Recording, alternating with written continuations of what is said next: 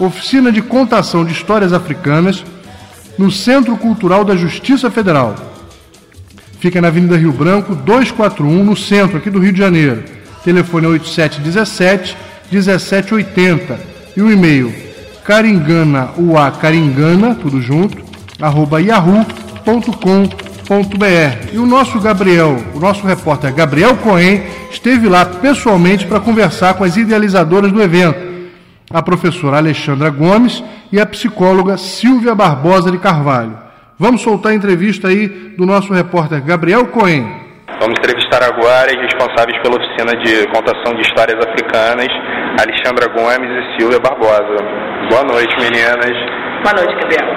Então, é, primeiramente a gente gostaria de saber o objetivo do evento e o que motivou a criação. Nós somos contadores de história e o Alexandre, a gente já contava história e se encontrou em 2005 e formamos o Caringana, o Acaringana, ouvindo contando histórias africanas. E o trabalho como contadora de histórias né, requer um treinamento, cuidado, mas sobretudo gostar de ouvir e de contar histórias. E a partir de, da contação de histórias, nós começamos a nos perguntar por que não contarmos histórias africanas.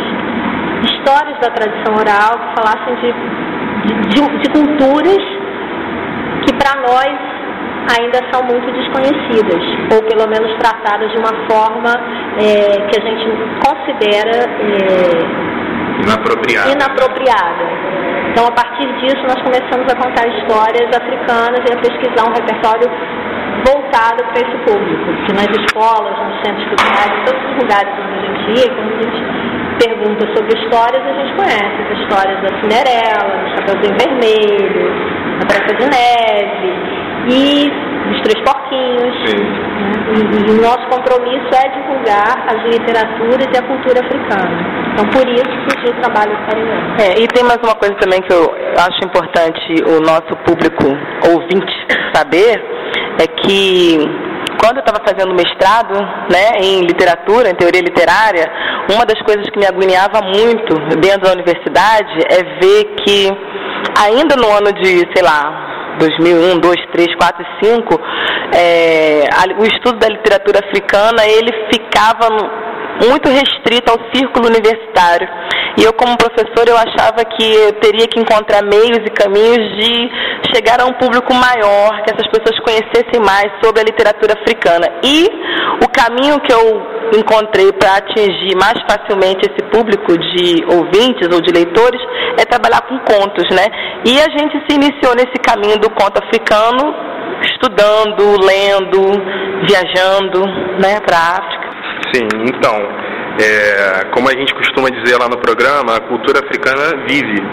Né? E para vocês, qual a importância dessa lei que, que rolou há pouco tempo, que da obrigatoriedade né, do ensino da história da África na formação básica escolar?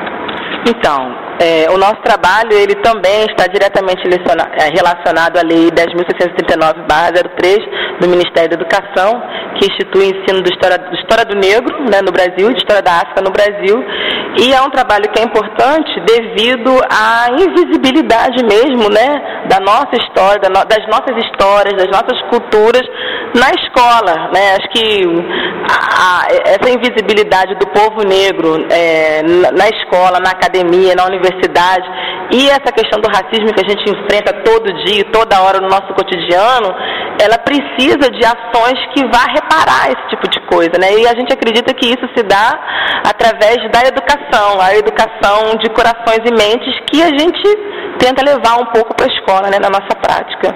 Não sei se a Silvia quer complementar com mais algum dado. Não, acho que o enfrentamento ao racismo e todas as formas de segregação, ele é muito mais intenso porque ele tem que ser cotidiano. Né? A gente não pode trabalhar com. A lei ela é fundamental e foi importantíssimo para definir uma série de possibilidades de trabalho, de discussão. E no cotidiano a gente vem discutindo e com diversas pessoas que também trabalham na área e que vão apresentando possibilidades cotidianas de construir o que é esse trabalho de ensino de cultura africana e da história do negro no Brasil. É, e tem uma coisa também que eu gostaria de chamar a atenção, é que a Lei 10.639, ela não é uma lei que foi imposta de cima para baixo no Ministério da Educação, é uma lei que ela, ela é fruto né, de uma luta do movimento negro é, brasileiro e é uma lei que não é para você falar de preto para preta, é para você falar com todo mundo, porque a educação é a antirracista. Raiz, né? Exatamente, a educação antirracista ela é para todos, né? Não é só para um determinado segmento. Sim, a gente trata, né, o pessoal costuma tratar muito a cultura europeia e até a própria cultura indígena de forma muito tranquila, muito social, né? E quando é, chega o momento da cultura africana, ainda hoje existe esse tabu. E é, e é isso que eu acho bacana em vocês, que é justamente toda essa força, porque apesar de parecer ser um tijolinho, um grão, né, vocês estão fazendo acontecer algo importantíssimo para a nossa sociedade.